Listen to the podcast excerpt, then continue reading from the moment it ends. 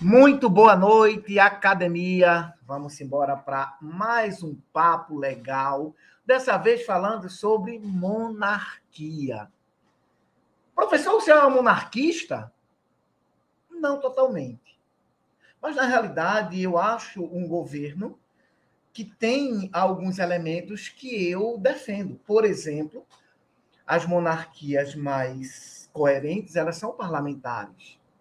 E eu acho o sistema parlamentar mais coerente do que o presidencialista. Então, de certa forma, a gente tem uma, a, uma monarquia né, que pode né, e que poderia dar certo aqui no Brasil com as pessoas corretas. Obviamente, com certeza absoluta, tem gente que vai defenestrar a monarquia certo? Com certeza tem gente que depende. Eu tinha um aluno no curso, há algum tempo atrás, que ele chamava Pedro II de o magnânimo. E eu fiquei com isso na cabeça até hoje. Né? De vez em quando eu ainda falo com ele, e aí, está defendendo a monarquia ainda? Ele diz sempre, professor, sempre. Eu nunca esqueço o nosso querido magnânimo. E quando eu dava aula de é, monarquia no curso, era muito debate, exatamente com ele, não na aula, mas depois ele sempre vinha conversar comigo sobre a questão da monarquia. Mas vamos lá, vamos entender um pouquinho a danada. Vamos falar um pouquinho, né, do sentido da monarquia. Aqui está a bandeira, né, do período monárquico brasileiro, período esse que durou 70 anos, praticamente 70 anos, né? Eu estou arredondando, 70 anos, onde o Brasil foi governado, né, com o hiatozinho ali do período regencial, quase 10 anos de Pedro, quase 50 anos de Pedro II, e o hiatozinho da, a, da regência no Brasil, quando Pedro II era de, é, de idade pequena, né? ele tinha 5 anos de idade quando ele assumiu o trono brasileiro. Então, veja que interessante. Claro e evidente que quando a gente fala da monarquia, é bom a gente saber um pouquinho dos seus símbolos. Aí está a bandeira, e na realidade, veja que símbolos interessantes, né? Está aí dentro da bandeira. Você tem a coroa imperial, você tem a cruz né, da Ordem de Cristo, você tem a, esfera é, armilar, né? que é extremamente importante. Você tem o brasão da Dona Leopoldina, você tem o representante né, de dois produtos nacionais formando ali né, é, um louro, né, que era colocado na, cabeça dos gregos, quando eles ganhavam a, uma prova nas Olimpíadas Antigas, você tem, claro, né, a bandeira de Pedro, né, que aí encaixa né, na bandeira imperial. E veja que interessante, a bandeira a, da República ela é uma representação da bandeira é, monárquica, tirando né, os símbolos da monarquia e colocando o símbolo que a gente conhece tanto, que é da República, ok? E claro, a questão das duas monarquias que eu particularmente acho, né, coesa, eu acho que são interessantes, tá certo?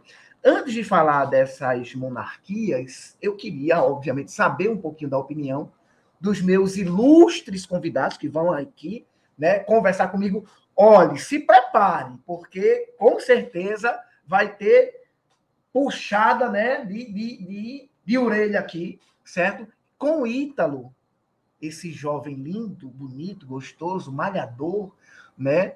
Ah, fazendo aqui a ponte entre eu e esse cara maravilhoso que se chama Ricardo. Boa noite, Ricardo. Eu tenho certeza absoluta, certo, que você é antimonarquista, certo? Mas eu vou colocar Ítalo para não apanhar sozinho, porque com certeza vai ter fight nessa live da gente. Ítalo, boa noite. Obrigado por fazer aqui né, o juiz né, da live, porque você vai ser o cara que eu vai vim, Eu vim tocar fogo no parquinho. Eu quero ver tapa. Eu gosto do caos. Hein, Delicinha? Boa noite, boa noite, Ítalo, boa noite, Vicente, boa noite todo mundo, boa noite, academia. Pois é, eu já vou dizendo, Vicente, que rei é um bando de parasita que monarquia é uma coisa que já deveria ter sido extinta há muito tempo. Eu não vejo sentido uma família ser dona do poder e o poder ficar nas mãos de uma família, um bando de gente que muitas vezes é incompetente e o poder fica passando de pai para filho e aquela família se acha especial, não sei por que cargas d'água, né? uma família se torna dona do poder.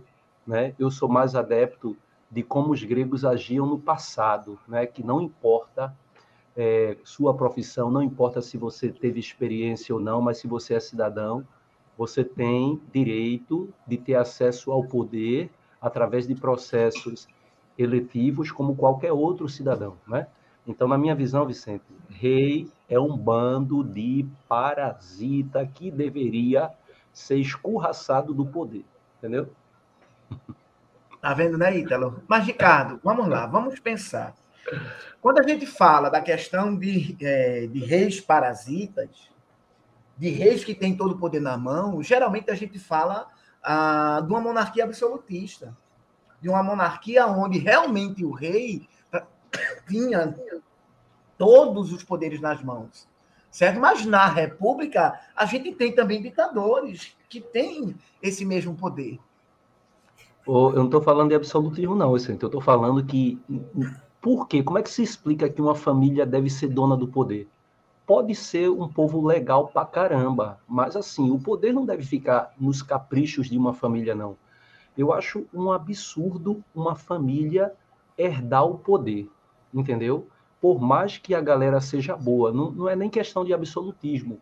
O poder, ele tem que ser diluído, ele, ele tem que passar por, por várias mãos, por várias cabeças, não tem que ficar é, é, naquela coisinha doméstica, não. Eu acho isso um absurdo, entendeu? Então, pode ser, pode ser absolutista, pode ser democrática, mas o poder não tem que ser de uma família. Quem é que determina que uma família é dona do poder? Né? Aí, aquela família vai ter todas as suas gerações herdando o poder e, e você vai lidar com pessoas de humor X, humor Y, vai ter gente que vai governar por capricho e vai ter um, um, bando de gente na corte que só vai ficar mamando nas tetas do Estado. Então, não importa, pode ser a galera mais legal do mundo, mas o poder é de todo mundo, não é de uma família, entendeu? Eu acho assim. Meu querido Ricardo,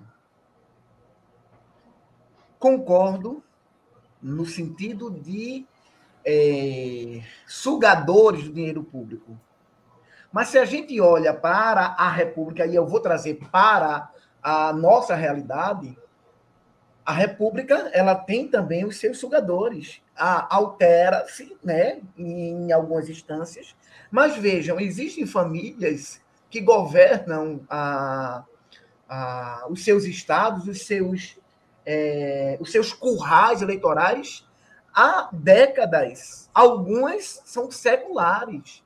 Então, essa questão de dizer que o poder passa, o poder ele é, é de todos, na realidade, é algo que muitas vezes, pelo menos na minha cabeça, ela não difere tanto da questão de uma monarquia. Se você pegar veja. algumas famílias, veja, se você pegar algumas famílias né? principalmente aqui no Nordeste, você vai ver que essas famílias estão no poder e vão passando de geração em geração, o filho, o neto, o bisneto, que vão entrar no poder e vão dar continuidade, mesmo não sendo uma monarquia. Veja, tem uma diferença. É, quando pessoas de uma mesma família ficam se, ficam se perpetuando no poder, isso é porque o povo virou curral eleitoral e está ganhando algum benefício e está votando. A culpa é dos eleitores, que, que fazem com que aquela família se perpetue. Entendeu? Mas, e outra coisa, é, numa república você tem dispositivos legais para abortar o governo de alguém que está sendo um sugador. Numa, numa monarquia, não. Numa monarquia é hereditário o poder entendeu? Então, numa, numa democracia, numa república democrática, você tem dispositivos legais. Aqui no Brasil já houve a derrubada de dois presidentes da república, entendeu? E numa monarquia se faz o quê? Tu tá entendendo? Então, assim, por exemplo, vê a, vê a monarquia da, da Inglaterra. A, a, aquilo é um absurdo, não é? Sabe por que a, a monarquia da Inglaterra ainda não foi derrubada? Sabe por que ela não foi derrubada? Porque foi feito um estudo e se constatou o seguinte: a gente sabe que aquele luxo todo, aquela pompa, aquelas roupas bonitas, aqueles mordomos, aqueles palácios fantásticos, tudo aquilo é pago com dinheiro público do inglês. Entendeu? Sabe por que a monarquia inglesa ainda não foi derrubada? Porque foi feito um estudo e se constatou que a família real gera mais lucro para a Inglaterra do que ela gasta. Por quê? Porque muita gente gosta dessa, dessa romantização, entendeu? De princesinha, de príncipezinho. Tem gente que ainda vive com aquela cabeça nos filmes da Disney, entendeu? Aí tem muita gente que vai para a Inglaterra por conta da família real, por conta desse conto de fadas que ainda existe no século XXI. Ou seja, a família real inglesa é turismo é atração turística. Então, por isso, como ela gera mais riqueza do que gasta do dinheiro público, ela está lá. Mas o que é que aquela rainha.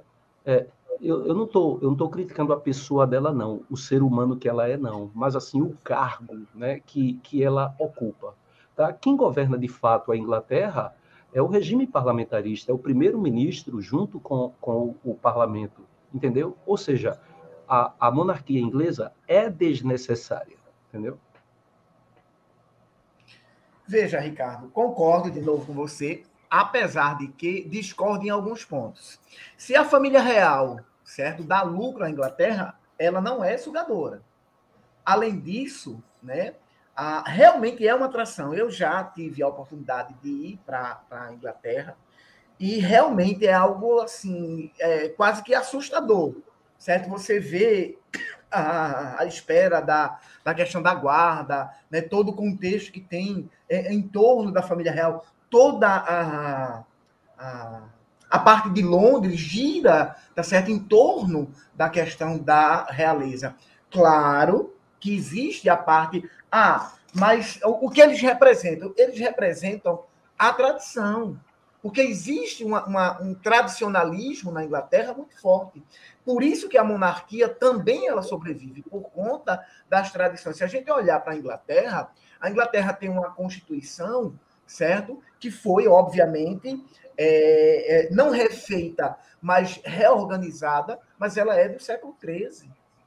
Tá certo? Então, existe um, um, um tradicionalismo muito grande nas duas monarquias que eu tenho uma certa admiração. A inglesa, certo? Porque a rainha, ela é uma representante do povo. Quem governa, na realidade, é o parlamento e o primeiro-ministro. Então, a monarquia, ela é muito mais um símbolo do que propriamente uma questão de poder político, pelo menos na Inglaterra e na Espanha.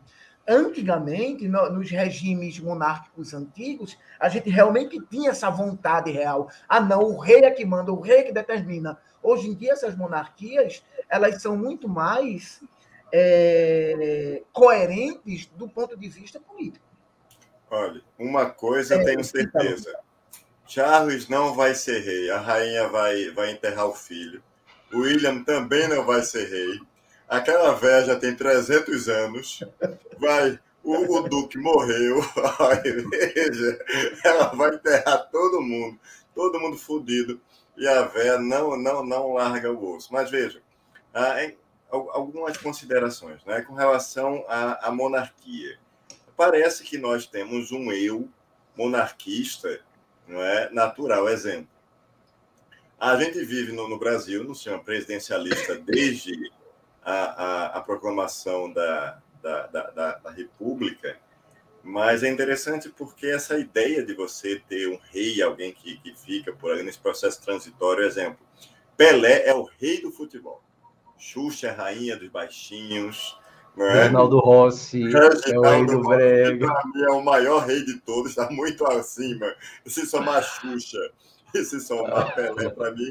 O rei é o rei, o rei é Reginaldo. Tem o rei daquilo que você gosta também, né, Ítalo? Veja. Uma das coisas que você mais gosta na vida se chama carnaval, e tem um rei. Veja. Então, nessa, né, né, nessa perspectiva de você. O, o discurso de Vicente para muito naquela, naquela ideia de que eu tenho aquele que vai, que vai olhar pelo povo. Porque uma das grandes críticas do ponto de vista da, dessa concepção da alternância do, do, do poder durante um período republicano, e, e, eu acho que a gente nem, não quer entrar num, numa, num debate filológico, não é? Do que, do que as palavras querem dizer em si, mas exemplo, ah, quando a gente tem essa alternância do poder, veja, a impressão que eu tenho é que o próximo ano será um ano muito complicado do ponto de vista político, econômico, social como um todo. Porque, geralmente, durante a alternância de, de, de, de poder no sistema democrático, é assim: o cara que recebe a máquina vai, durante um tempo, ter que consertar a máquina. E aí ele tenta botar a máquina para girar para ele ser reeleito. Se ele percebe que não vai ser, né, alguma coisa, ele pode deixar o processo ainda mais complicado para quem vai vir. E supostamente, alguns teóricos dizem que na monarquia isso é, isso é reduzido, porque aí o pai não quer deixar a bomba para o filho. Né? Entretanto, aí Vicente vai chamar a atenção disso aqui, quando Dom Pedro disse, olha, vamos embora para Portugal, deixou o filho aqui, foda-se, foi-se embora. Não tem muito esse, esse negócio assim de você bonzinho para deixar para o meu filho, não. Não é? Então, assim, e, e não está aqui para defender, porque o velho Barbudão dizia que a democracia é o menos pior sistema de governo. Mas essa, essa questão da, da, das monarquias em si, eu, eu não é querendo tocar fogo no parquinho, não, mas eu, eu sou muito mais. Eu concordo muito mais com as posições de Delicinha em si, não é? Ah, porque, querendo ou não, ah, nesses currais eleitorais que nós aqui do Nordeste somos vítimas, e aí é uma, é uma questão histórica também, ah, eu acho, sim, que há uma, um sanguessuga né, no, no, no poder, há um parasita, há vários parasitas em si, né, ah, que aí a não, não, não precisa citar muitos nomes para evitar uma, uma exposição. Essa questão da monarquia. Veja, e olhe, por mais que a família real inglesa seja essa essa ideia, né? Ela gera lucros, como o Delicinha estava dizendo, né? Teve gente que deliberadamente só não quer fazer parte dessa porra mais não. Eu vou, eu vou, eu vou me embora porque não vale a pena para mim enquanto ser humano, não é? Porque aquele sonho de princesa que Diana viveu, eu acho que era um inferno também, não é? Fazer parte da família real não deve ser como os contos de fada botam em si. é, não, porque você, você, tem, você tem muito compromisso, assim, burocrático, entendeu? É, você não pode namorar qualquer pessoa, você, você tem que vestir certo tipo de roupa, você tem que participar de muitos rituais, de muitos eventos. Cara, é, é uma prisão terrível aquilo ali, entendeu? Sem falar que na Inglaterra é, existem muitos tabloides, aqueles jornaizinhos que ganham muito dinheiro em cima de fofoca. Então, você tem alguém trabalhando no, no palácio, aí você tem que tem que ter cuidado, porque muitas vezes alguém entra ali só para bisbilhotar, para ter acesso a, a, a, histórias de fofoca, para vender informação, depois para escrever um livro sobre o que viu de fulano de tal. É, é, é horrível, é terrível, entendeu? Está preso a, aquel, aquela vida daquela é, dessa família ou de qualquer outra família monárquica, entendeu? As regras são muito duras, né, Ricardo? Há, há, há, uma, há um, um é, como é que eu posso colocar? É como se fosse quase uma, uma coisa religiosa, né? Dos ritos que existem dentro da monarquia, né? E é, estava falando da questão do casamento, e... mas existe toda uma questão é, social, né? ali, da, da, da, formação, na questão das relações que se vai ter. Então, é, é realmente muito complicado. Apesar de que, ah, fora um ou outro membro, eu acho que a família real, pelo menos da Inglaterra, é muito coesa. Né? Só para concluir essa primeira parte, a questão da, das monarquias atuais, parlamentar, né? ou seja, o rei, ele reina, ele não governa, né? Constitucional, porque todas elas são regidas com a Constituição, não pela vontade do monarca, né? E, logicamente, a questão hereditária. É, foi colocado na, na, no chat aqui pelos meninos, a questão do não envolvimento da coroa em relação à, à política. Não há um envolvimento direto. Mas, obviamente, as questões sociais que são colocadas pela rainha ou pela monarquia, elas com certeza têm uma força, né? Já diminuiu muito, já foi na, nos anos 40, nos anos 50 era maior, hoje é bem menor, mas ainda tem uma força. Existe, Ricardo, um painel imenso no centro de Londres. Oh, desculpa aí, olha a proposta de Jackson aí. Ah, vai. A solução para o Brasil é colocar Fernandinho na presidência e os profs da academia sendo os ministros. Eu já conversei sobre isso com ele. Eita, tu seria ministro então, de quê? Então, Vicente, tu seria ministro não, de quê? República, como eu defendo a monarquia, a gente colocar alguém como um rei. Quem seria o rei, então? Rapaz, olha, eu acho que seria um, um, um perigo, ok? Ah, colocar Kiko como rei, sabe? Porque eu, eu, eu, veja, eu vejo. Olha, é, é porque olha, eu, eu, eu quero evitar entrar em bola dividida, sabe? Porque inevitavelmente a gente vai fazer comparação com o governo atual, sabe? Mas eu acho que, que Delicinha seria um bom rei, sabe? Eu, eu acho que, que Vicente poderia ser o ministro da Casa Civil, não é? Primeiro-ministro. Veja. Ia servir ao rei. Olha, mesmo, não é? E eu, e eu acho que eu poderia ser o ministro de Assuntos Alternativos e Reprodutivos. Como é ministro de quem? Então, repete aí que eu não Assuntos Alternativos e Reprodutivos. Uau, bebê, com certeza. Vamos embora. Gente, já que a gente está falando de monarquia, vamos falar da nossa, né? Eis aí, eu não quis botar aquela imagem tradicional, né, que é o grito do Ipiranga, que aquela porcaria não existiu, tá certo? Mas aí, na realidade, tem a aclamação de Dom Pedro. Isso é quando ele chega no Rio de Janeiro, que ele volta de São Paulo, ele é aclamado imperador, uma festa da peste, uma cachaçada. Você sabe que Dom Pedro gostava de uma cachaçinha, um né, básico. E aí, Dom Pedro, ele se torna imperador do Brasil. Obviamente, aí é um conchavo das elites junto com Dom Pedro, porque não queria participação popular. Não houve participação popular na nossa independência. Certo? Essa é, participação ela foi colocada de lado para não se correr o risco do povo chegar ao poder né? e não ter um, uma guerra, uma revolta grande, como aconteceu tanto nos Estados Unidos quanto no restante da América, na chamada é, América Espanhola. E aí Pedro chega ao poder e se torna o nosso primeiro governante. Detalhe, nem brasileiro o infeliz era. Ele era português, né? filho do rei de Portugal, que foi embora e deixou ele como regente. Disse: Pedro, estou indo embora, assumi o trono de Portugal e fica o trono aqui contigo. O trono não, né? Que o Brasil ainda não era a monarquia. Fica o Brasil aí para tu tomar conta. Se o Brasil se separar de Portugal, tu fica à frente, porque senão a gente perde a mamata. E aí foi embora. E, obviamente, o nosso querido Dom Pedro, ele se tornou o imperador.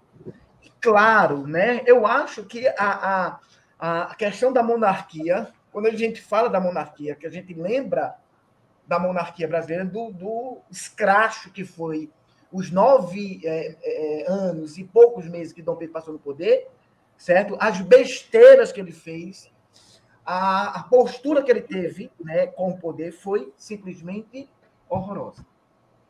Ricardinho, quando a gente fala de Pedro, eu, eu quando falo, eu critico, às vezes, até além da conta. Não a monarquia, tá certo? Mas a postura de Pedro frente à monarquia. É, a monarquia, a, essa, esse primeiro momento da, da monarquia, é, primeiro, a, a, nossa independência foi feita em cima dos ideais liberais, né? Mas é um liberalismo seletivo, né? É, independência ou morte, é independência, independência ou morte é, em relação a Portugal, mas a elite disse, olha, é independência para a gente, não é independência para nossos escravos, não, tá? Ó, é independência para a gente, mas, assim, vamos manter o latifúndio, né? É, ou seja, é, foi, foi uma, uma, uma, grande mentira. Eu vou usar essa palavra, é, é, forte, mas era um liberalismo muito seletivo, é, era um liberalismo que não era liberalismo de fato. É até contraditório você chamar de liberalismo conservador, porque você é, ou é liberal ou é conservador, mas havia uma mistura disso né, nesse primeiro reinado. Por quê? Porque os caras eles foram seletistas. É, eles, eles aplicaram o conceito de liberdade para coisas que beneficiassem um grupo que já era privilegiado, entendeu? E o governo de Dom Pedro foi um desastre, a monarquia de Dom Pedro foi um desastre, né? Primeiro, vai impor uma constituição, né, o poder moderador, voto censitário, né, é, vai, vai implantar uma, uma ditadura da religião católica, né? ou seja, é a religião oficial do Estado, entendeu? É, você não pode ter liberdade de crença, tá? Vai manter a escravidão, vai manter o latifúndio, entendeu? Vai mandar meter o cacete no Frei Caneca, tá? Perde a província cisplatina, né? é, numa guerra contra o Uruguai e a Argentina, a inflação era altíssima, emitiu moeda, desvalorizou a moeda, tanto é que o governo dele só durou nove anos, entendeu? Aí foi embora e, e, e vê, como, vê como é a questão de uma monarquia. Foi embora, foi embora, abandonou o filho de cinco anos aqui, tudo por uma questão de manter o poder. Vê que desgraça que é essa coisa de você não querer que o poder fuja das mãos da sua família. Né? E outra coisa, os casamentos é, eram, eram casamentos que não tinham amor, que não tinham paixão, entendeu? Tanto é que Dom Pedro, Dom Pedro ficava pulando a cerca, Dom Pedro era cheio de amantes, cheio de, sabe, a, a esposa oficial dele era só uma formalidade para manter a hereditariedade, entendeu? Então, uma mulher que tinha casamento arranjado pelos pais e tinha que se submeter a um rei, ao imperador, desculpa a expressão, galinha, né? Vê que sofrimento era. Tudo para manter o poder, entendeu? O pai e a mãe foram embora, deixaram um guri com um amigo, né? O futuro Dom Pedro II com José Bonifácio. Vê que, vê que desgraça, né? Você sacrificar o próprio lar, a própria família, a, o próprio conceito de, de, de, de filho, de relação familiar pelo poder, aí, na minha opinião, que se dane a, a monarquia. Monarquia, eu acho que não deve existir nunca mais, entendeu? Minha opinião é essa. Ítalo, quando a gente fala em relação a Dom Pedro, em relação, em relação à, à vida preguiça né, dele, a vida é, de pulador de cerco, como disse Ricardo, em dado momento, ele não precisava nem pular a cerca, Ricardo, porque ele dividiu o Palácio de Petrópolis com a esposa e amante. Certo? Ele bastava passar para outra ala do, do, do, palácio, né? E estava é, com a amante. Chalaça, né? Que foi muito famoso, que era o ajudante de ordem da safadeza, da putaria generalizada, né? Que ele fazia, né? Do... Na realidade, o, o primeiro reinado foi quase isso, sabe? uma coisa horrorosa. Você já colocou a questão da, da Constituição. E, diga-se passagem, ele nega uma Constituição, né, Ricardo? Porque, na realidade, existia a Constituição da Mandioca, que não era grande coisa, mas pelo menos foi feita pelos deputados e senadores, que, diga-se de passagem, eram pouquíssimos, raríssimos, porque só é, podia participar do poder quem tivesse dinheiro. Que, na realidade, não mudou. Não mudou, né? Mas, Ítalo, meu querido, veja, Dom Pedro é acusado né, de todas as safadezas possíveis e imagináveis nesse sentido. Eu queria que você se pronunciasse e, se possível, se tiver, eu, com certeza, Ricardo, não temos nada a favor né, da vida de Pedro, mas eu gostaria muito de ouvir sua opinião em relação a isso. Olha, olha eu acho, sinceramente, a história ela é de uma forma geral, às vezes, ah, injusta com alguns personagens, né? Muitas vezes a gente acha que Dom João era só um velho fanfarrão, não é como eu acho que já, já ficou em alguns seriados que a, que a televisão trouxe, como se Dom João fosse um idiota. Como também já colocaram Dom Pedro como um herói, não é? Então, para mim, Dom Pedro era um escroto, não é? Pós-Constituição, ah, e antes também. Ele foi especialista em comer freira, não é? Ah, não venha, não venha negar isso, não, que você sabe disso, não é? Ah, e, e vivia na, na, na, na, na cachorrada. Então, veja, ah, sinceramente, a impressão que eu tenho é que o descontentamento social que alguns de nós possa ter hoje, eu acho que era uma coisa que veio do iníciozinho da nossa da nossa independência, né? O negócio parece que a história está se repetindo, não é? Então, eu estou me ah. recuperando ainda, viu? o negócio está meio, tá meio complicado. Você está se recuperando de quê, bebê? Me conte. Da questão da. da porque é, é, a questão da freira é complicado, né? Não, você sabe disso. Então, se, Mas, se você é... quer falar da vida privada dele, aí te fala. Agora veja, que o bicho era um escroto, era. Concordo. Concordo plenamente. Mas ele foi embora, como disse Ricardinho, deixou o filho nas mãos de José Bonifácio para José Bonifácio. Mais educado. uma prova de que era escroto. Ah, menos mal que foi na mão de José Bonifácio, né? Agora que, que, que era outro escroto, mas vai continuar. Óbvio, né? Que ele volta para Portugal, não apenas por conta da abdicação, ele volta porque ele queria o trono é, de Portugal para ele. O Sim. pai tinha morrido e o irmão tinha usurpado, junto com a mãe, que não gostava de Pedro, gostava de Dom Miguel. E aí a mãe tinha usurpa o trono com Dom Miguel e ele volta para lutar né, pela, pelo trono lá de Portugal, luta. Quando ele sai daqui, ele vai levar à falência o Banco do Brasil, né, porque ele vai tirar muito dinheiro para os gastos, ele vai gastar muito. A questão da guerra da Cisplatina foi um dos erros mais terríveis dele, porque além de perder uma guerra, né, que não deveria nem ter entrado, porque a, a Cisplatina não, nunca pertenceu ao Brasil, foi uma questão de Dom João, um presente de Dom João para Carlota Joaquina, que era espanhola, na época que Dom João chegou aqui, além da questão da Espanha ter facilitado a entrada das tropas de Junot que vão invadir Portugal, então foi quase que uma, uma represária né, em relação à Espanha. E Pedro dá adeus ao Brasil e volta, luta pelo trono, recupera o trono. Ele recupera o trono em 1832 e em 34 ele vai para o quinto dos infernos, né? Já que é, fazendo uma, uma alusão à quinta da Boa Vista, onde eles viviam.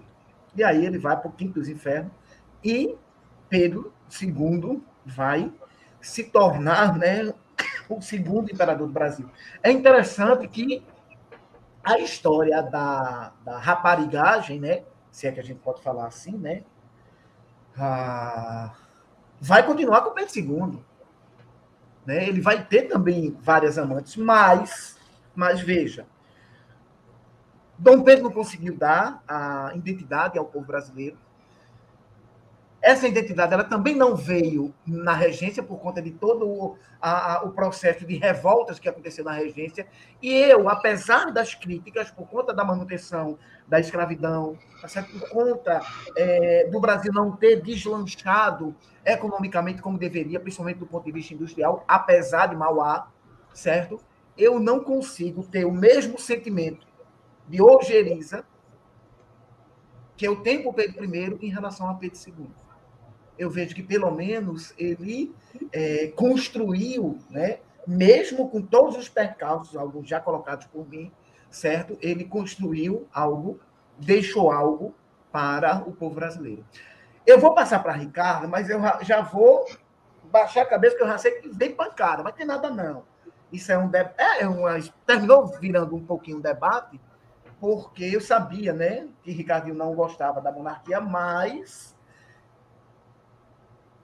é muito mais forte do que eu imaginava. E aí tá Ítalo para colocar os pingos is, né, entre nós dois. Se isso fosse no curso, tu lembra, Ricardo, daquela aula que a gente deu entre é, entre Vargas. Vargas, né, a questão de eu defender Vargas e você atacar, rapaz, teve um momento Porque a gente pediu calma, calma, minha gente, olha, olha. A gente se abraçou no meio da aula, tá certo? Para mostrar aos meninos que a gente não estava brigando de verdade. Aí quando o Ricardo falava, o pessoal que estava do meu lado começava a, a, ficar agitado, do mesmo jeito que o pessoal que estava do lado de Ricardo, e a gente teve que pedir calma ao povo, para o povo não pensar que a gente realmente estava brigando ali, né? A gente não está brigando, não, viu?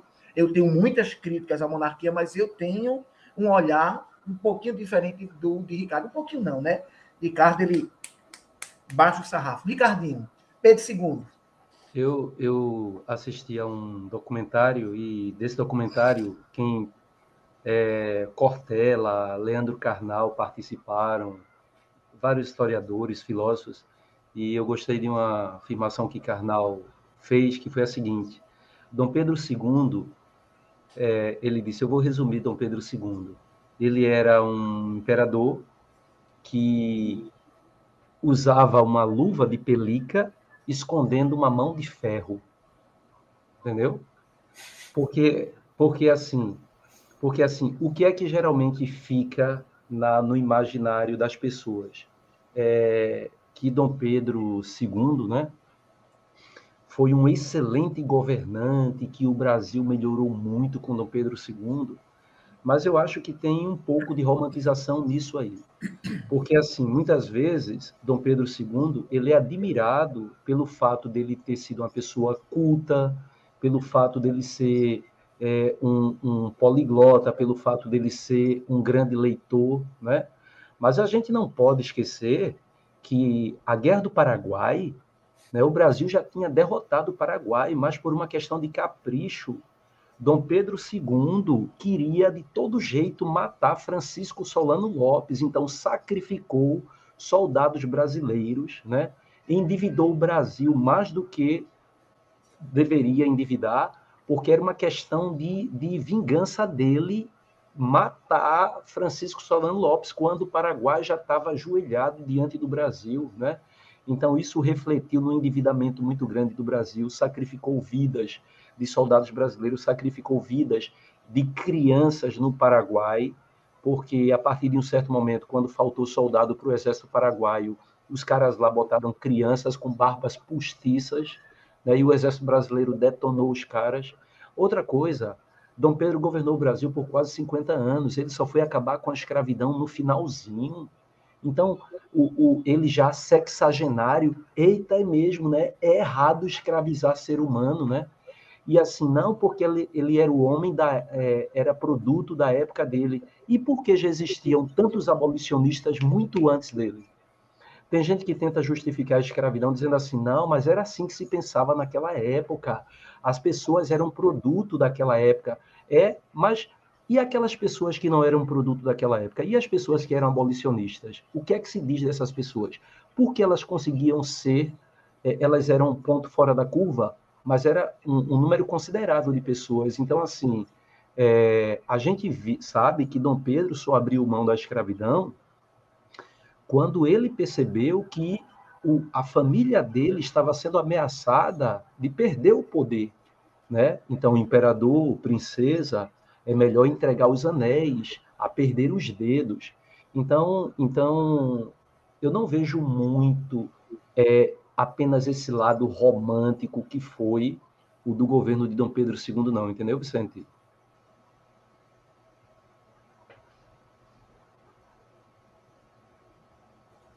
Vicente, Anotado, tá Vicente. Está mutado, Vicente. Tem que é, estar no você mudo. colocar aqui que você vai apagar o incêndio com querosene. Eu, eu não concordo. Você é um, um bom mediador, você é uma pessoa. É que vai concordar sempre com o Ricardinho, claro mas é um bom mediador. Gente, é, Ricardo, eu concordo plenamente com você em, em, todo, em, em tudo que você colocou. Mas eu ainda consigo enxergar em Pedro alguém que fez, uh, que trilhou um caminho, que construiu uma nação que não existia.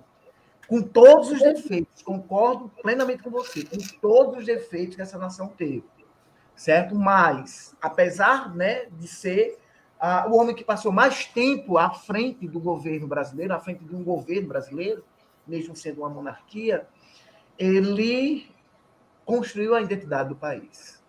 A questão de, da Guerra do Paraguai, ah, talvez o, o, momento mais doloroso, que você citou a questão da morte das crianças, seja a Costa Nu, né, que vai ser uma violência extrema, onde, onde as mães, quando iam pegar os filhos né, para enterrar, elas eram incendiadas.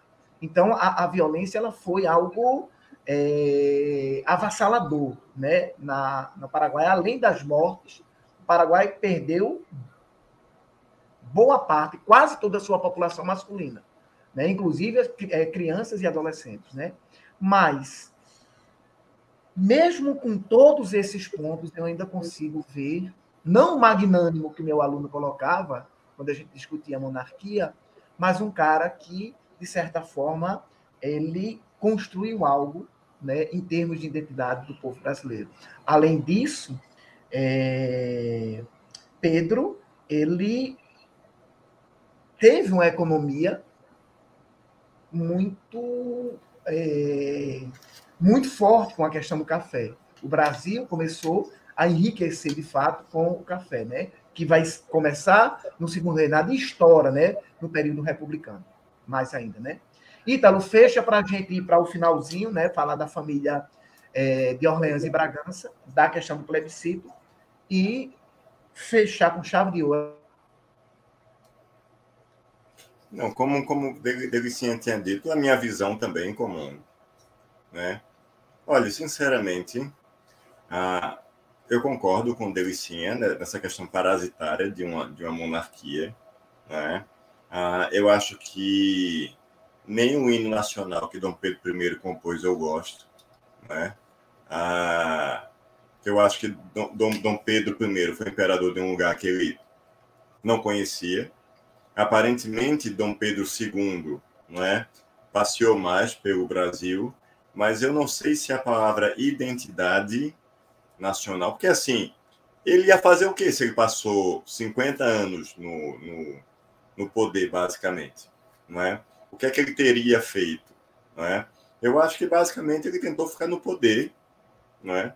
Durante todo o tempo, e como Delicinha colocou, no momento que ele se viu ameaçado, começou a fazer concessões e no final, quando ele não é precisa ser exilado, ele ainda vai para Paris. Veja que coisa ruim da porra, né? Você ser você ser o, o genro dele era de lá, né? O conde, o conde deu.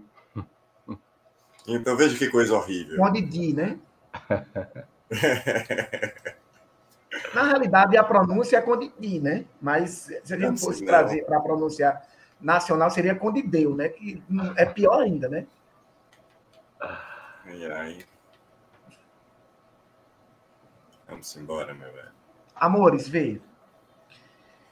Aqui você tem a família Orleans e Bragança, né? A, o imperador teve que ir embora, né? A, a, a República, quando nasceu, ela baixou um decreto para que a família real é, é, abandonasse o país, tinha que sair, todos os membros da família.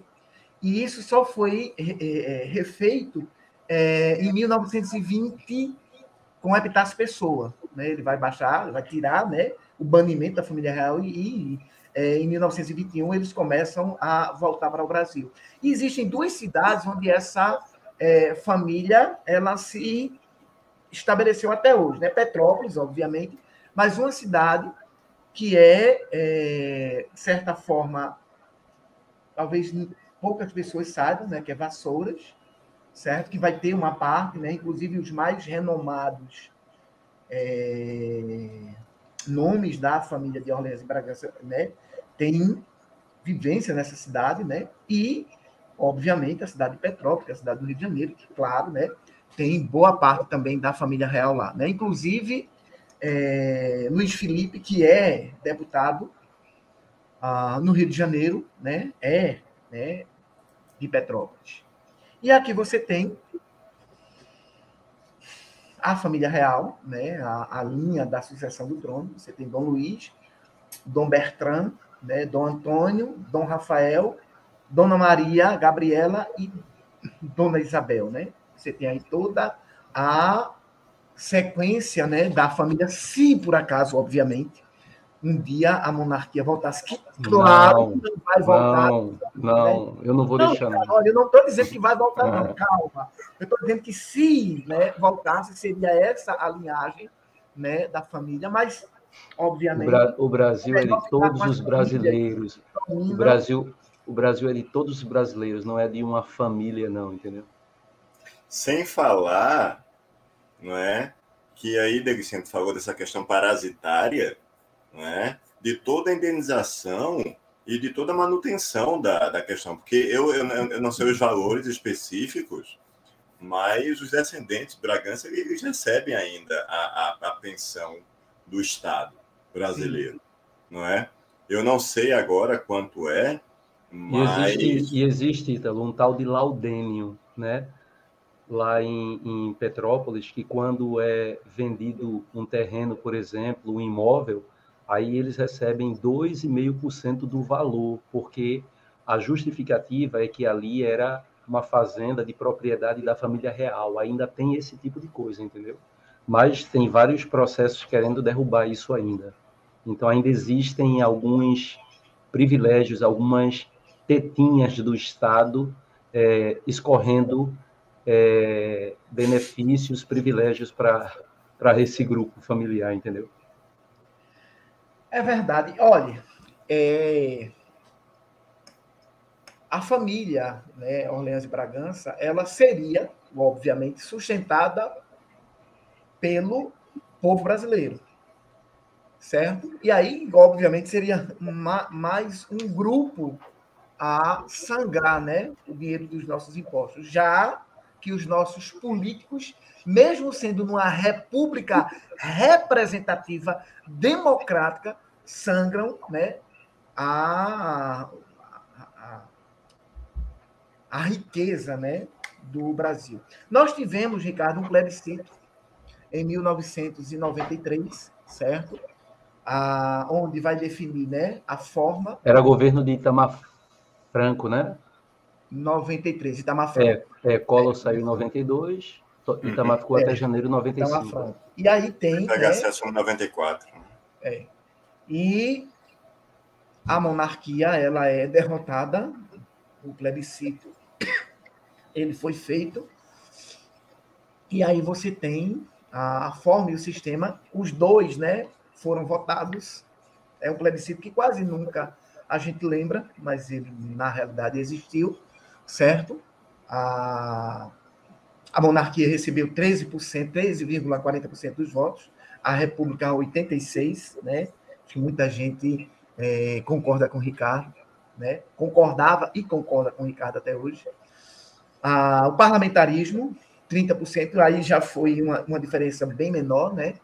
Ah, o presidencialismo foi 69%, 69,20%, e aí ficamos né, com a República e com a, é, o presidencialismo. Eu, Ricardo, acho que o, o sistema a, é, parlamentar ele é mais coerente, mas desde que a nação ela seja madura para ter um, um, um, regime parlamentar. E eu acho que o Brasil não tem essa maturidade, né? Para ter um regime parlamentarista. Porque aí tem a questão do primeiro-ministro, que cairia a, fizesse qualquer besteira, ou tivesse um grupo que quisesse, quisesse tirá-lo, com certeza ele terminaria caindo, né? Então, eu acho o, é, o sistema parlamentar mais coeso, mais coerente, até porque o primeiro-ministro ele já entra com basicamente com apoio, já que obviamente para ser escolhido o primeiro-ministro tem que ter a maioria né, do parlamento. Oi, Ricardo. Vicente, eu acho que um governo coerente é, vai depender dessas coisas. Eu acho que um governo coerente é quando existe um cidadão que representa o povo que o elegeu, quando existe o respeito à Constituição, quando as esferas dos poderes funcionam e quando não há clientelismo, entendeu? Veja, você pode ter um presidente que seja uma pessoa que siga essas regras, entendeu? Você pode ter um parlamento que siga essas regras, Mas você pode ter um rei corrupto, um presidente corrupto, você pode ter parlamentares corruptos, você pode ter pessoas nas esferas do poder é, que são corruptas. Então, nenhum governo nesse sentido vai ser coerente, né? Então, a coerência estaria mesmo é, na atitude do indivíduo enquanto cidadão, mas eu, eu, eu sei que eu dizendo essas coisas, eu estou falando de um mundo perfeito, eu estou falando de um mundo ideal que não existe. Então, em qualquer esfera do poder, em qualquer modalidade, sempre, sempre vai ter alguém que vai querer tirar vantagem. E aí, nesse caso, a coerência estaria no quê? estaria em você fazer valer a lei. Mas a questão é que existem muitas amizades, muitos apadrinhamentos, existem muitos interesses políticos. Às vezes, eu não vou punir fulano de tal com muito rigor, porque eu vou precisar dele num próximo pleito eleitoral. Então, infelizmente. E, e outra coisa, o que ajudaria muito a termos um governo coerente é que as pessoas é, é, fiscalizassem mais, é que as pessoas é, quisessem participar mais da política, porque muita gente, quando diz, ah, política é uma coisa suja, eu não me envolvo em política, essas pessoas elas, elas, elas estão deixando que os piores decidam por, por elas. E eu falando isso, eu tô, eu tô chovendo no molhado, mas o fato é esse, entendeu? Então, enquanto houver gente que pense dessa maneira, ótimo para aqueles indivíduos que estão no centro do poder, aproveitando qualquer oportunidade que seja para tirar vantagem. Então, infelizmente, a gente está. Mas isso, isso depende, inclusive, do sistema, né? E da forma de governo, né? Que existe isso em todos os locais, em todos os, os as instâncias, né? Depende da questão ah, do tipo de governo que existe, ok? Mas... Minha gente, olha, eu adorei o papo, entendeu? Ah, lógico que eu não estava aqui para defender a monarquia, né? era mais, é, de fato, uma provocação. E eu é, fiquei provocando o Ricardo mesmo, porque eu sei que quando a gente, quando ele, quando a gente provoca um pouquinho, ele, ele fala pra caramba, e eu acho muito bonito quando o Ricardo fala. As posições que o Ricardo tem são muito coerentes e muito fortes. A monarquia, ela tem é, qualidades e defeitos, certo? O Ricardo só vê defeito, mas eu vejo algumas qualidades também. Mas o mais importante na realidade é um governo, ah, um governo que olhe pelo povo, que olhe pela maioria, que faça com que a democracia ela realmente seja efetiva e não oh. apenas sonho bonitinho, Oi, Ricardo. Vamos embora, não. Eu quero fazer uma pergunta ainda aí. Então... É? Deixa. Oi, Ítalo. Oi, Ítalo. Não, mas eu não, estava querendo ir embora, não. Ah, tá. Oi, Ítalo, se tu fosse rei, qual seria teu primeiro decreto? Diz aí. Já vem, minha, né, minha gente? Olha, delicinha. É impróprio para o horário, né? A questão não é nem essa. Veja, por incrível que, que, que pareça, né, a, essa concepção, porque assim, por mais que Delicinha diga né, sobre essa questão a, de chover no molhado, a, se a gente voltar para o bom e velho Maquiavel, quando ele separa a política real da política ideal, né, porque é interessante se a gente for para um debate político. Se fosse um sistema republicano, presidencialista, se você vai em um debate, você vai ver alguém dizendo que é bom que se invista em saúde, educação, segurança, moradia, lazer, que são os direitos sociais, não é? Liberdade de expressão, direito de ir e vir, direito à, à, à propriedade, todo esse caráter liberalista né, do direito civil. Ah, se você for para um debate monarquia, ah, parlamentarista, seja a monarquia, quando Boris Johnson assumiu a, na, na, na, Inglaterra, o discurso é bem parecido. Precisamos melhorar com saúde, educação, moradia, lazer. E veja, ah, vocês vão, vão lembrar, quando estourou a, a, a Covid, Boris Johnson estava tirando onda, brincou. Depois, quando ele viu é, o, o, bicho pega, ele recuou, mudou aquela coisa em si.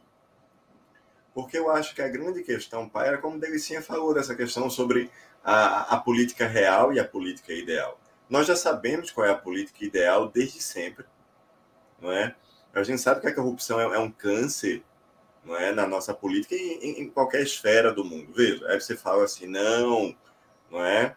Ah, nos outros países são, são, são, são diferentes. Veja, eu tenho medo que o fascismo deixou de ter vergonha de ser descarado. A gente está vivendo tempos difíceis, sejam eles, se a gente for republicano ou monarquista, que, que a situação está muito complicada como, como, como, um todo. Veja, e eu acho, Delicinha, que se eu fosse um rei, né, tipo, eu acho que seria por um pouco tempo, né, porque, por incrível que pareça, por incrível que pareça, ah, eu, olha, eu, eu sou. Como eu preciso ser solidário.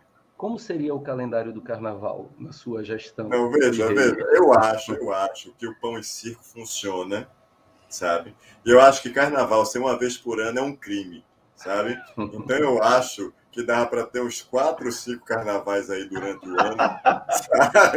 Olha, e poderia durar uma semana. Veja, olha, olha, peraí, presta atenção. De Delicinha disse que os moldes ele retoma a Grécia Antiga. E veja, e o culto abaco, cuidado com a, caco, a cacofonia, o culto abaco, né? O culto abaco, né? Veja, ele, ele durava quatro dias só, você sabe muito bem, né? Então, e, e durante a. E é, é, engraçado, né? Porque se você for olhar o, o período grego, talvez de maior florescimento público, não tenha sido simplesmente por uma questão democrática, não é? Tem a, a controvérsias, mas houve períodos mais tirânicos em que a, a coisa fluiu, não é feito o que Delicinha colocou há pouco, né? Eu acho, sinceramente, Delicinha, que se eu fosse rei, eu tentaria ser um rei mais solidário, né? A olhar olhar para o povo, mas isso é porque eu sou pobre, isso é porque eu sou liso, isso é porque eu não tenho poder, não é?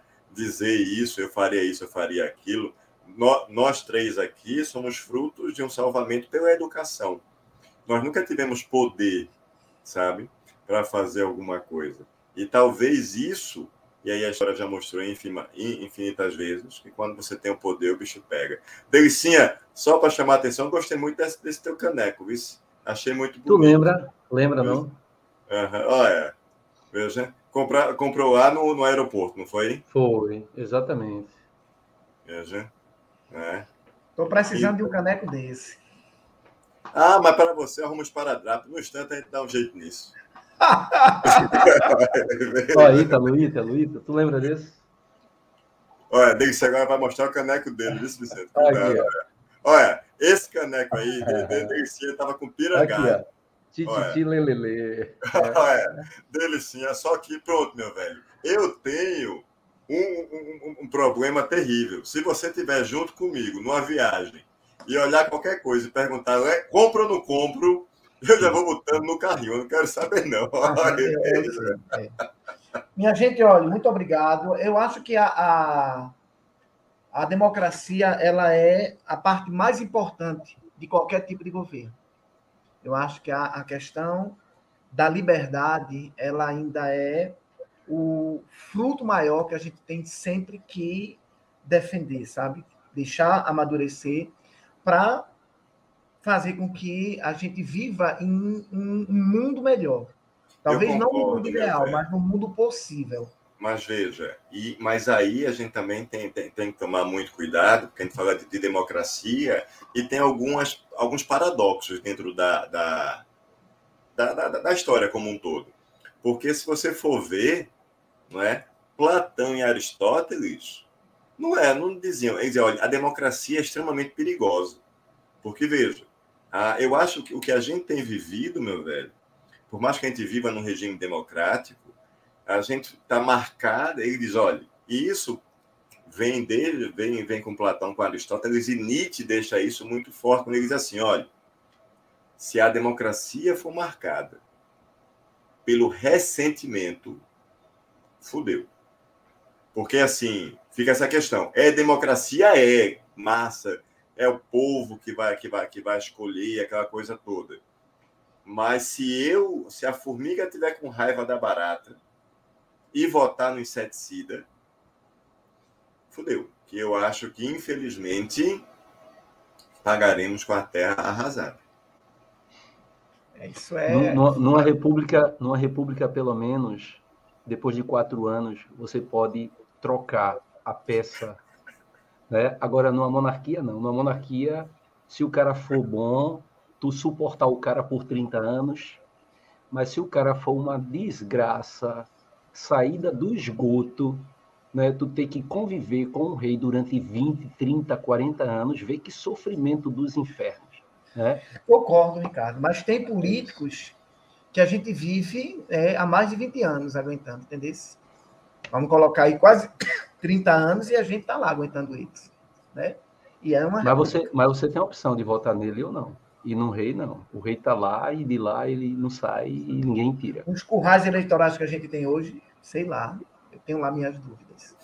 Mas, meus amores, olhem, muito obrigado para vocês, obrigado pela participação, obrigado pelas, pelos comentários, que foram muitos, tá certo? Ítalo, Ricardo, vocês, monarquistas ou republicanos, moram no meu coração, tá bom? Cheiro grande. Boa noite, academia. Boa noite, academia.